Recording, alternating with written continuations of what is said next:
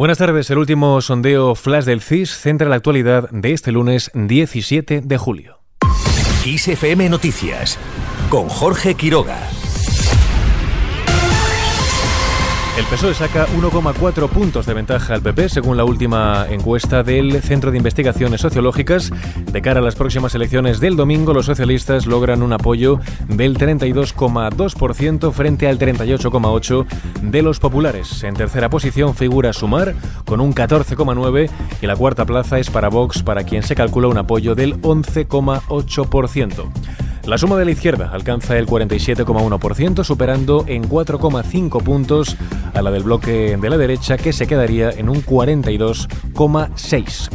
Mientras Núñez Feijó hace un guiño a la transición y propone un cambio sin ira con unos nuevos pactos de la Moncloa. El máximo responsable del PP, candidato a la presidencia del gobierno, ha reclamado este lunes un mandato claro y rotundo en las urnas para proponer unos acuerdos como los sellados en el año 1977 en España. Según ha añadido, su objetivo es reconstruir puentes y que la verdad guíe su relación con los españoles. Busco la gran mayoría pero no para practicar una política autoritaria, sino de acuerdos. Propongo desde ahora unos nuevos pactos de la Moncloa, en los que no haya exclusiones ni vetos, ni arbitrarios cordones sanitarios.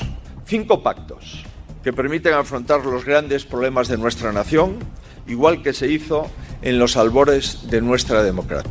Por eso estoy aquí. Feijó ha apelado al voto útil a su partido para lograr, dice, que ni un solo voto que desee el cambio se confíe o apueste por opciones que no van a traducirse en escaños en estas próximas elecciones.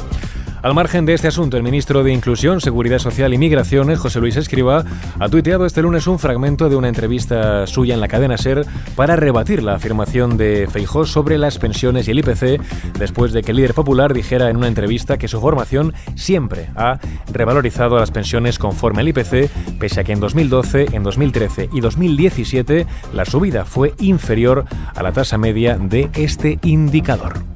El Partido Popular lo que hizo fue aprobar una ley en el año 2013 por el cual en cualquier circunstancia las pensiones de facto se iban a congelar, porque ese 0,25 al que se refiere ahora el señor Feijo es de facto una congelación. Y así lo estuvieron haciendo siempre que estuvieron gobernando.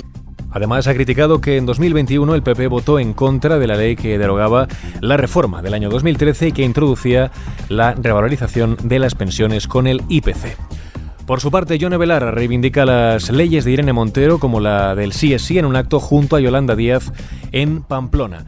La secretaria general de Podemos y ministra de Derechos Sociales ha puesto en valor los avances del Ministerio de Igualdad y ha defendido que solo el voto para sumar garantiza un gobierno progresista frente a PSOE y fuerzas nacionalistas como Esquerra o Bildu, aunque les agradece su apoyo durante la legislatura.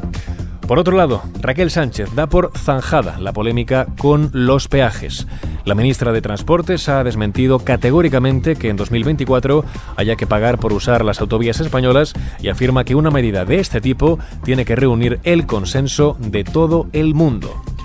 Al margen de esta noticia, el empleo aumentó en 13.131 personas en el último mes. En paralelo, la cartera dirigida por Escriba indica que el número total de afiliados ha crecido 1,35 millones de personas desde el comienzo de la pandemia y que continúa rozando los 21 millones.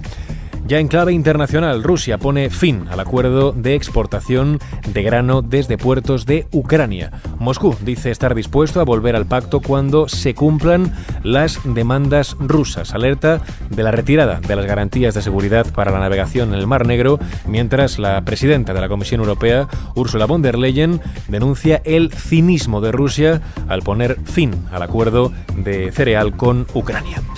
Y terminamos con la previsión del tiempo para mañana.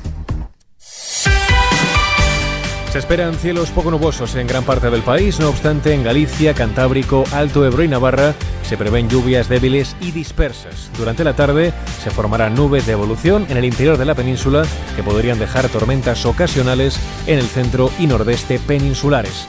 Las temperaturas mínimas aumentarán notablemente en la meseta e interiores noroeste y nordeste. Las máximas, por su parte, aumentarán en el cuadrante nordeste, tercio oriental, Baleares y Estrecho y bajarán en el cuadrante suroeste. Así con la previsión del tiempo lo dejamos. Paula San Pablo estuvo una tarde más al frente del control de sonido. Ya sabes que puedes seguir informado de la última hora en nuestros boletines de XFM. Muy buenas tardes.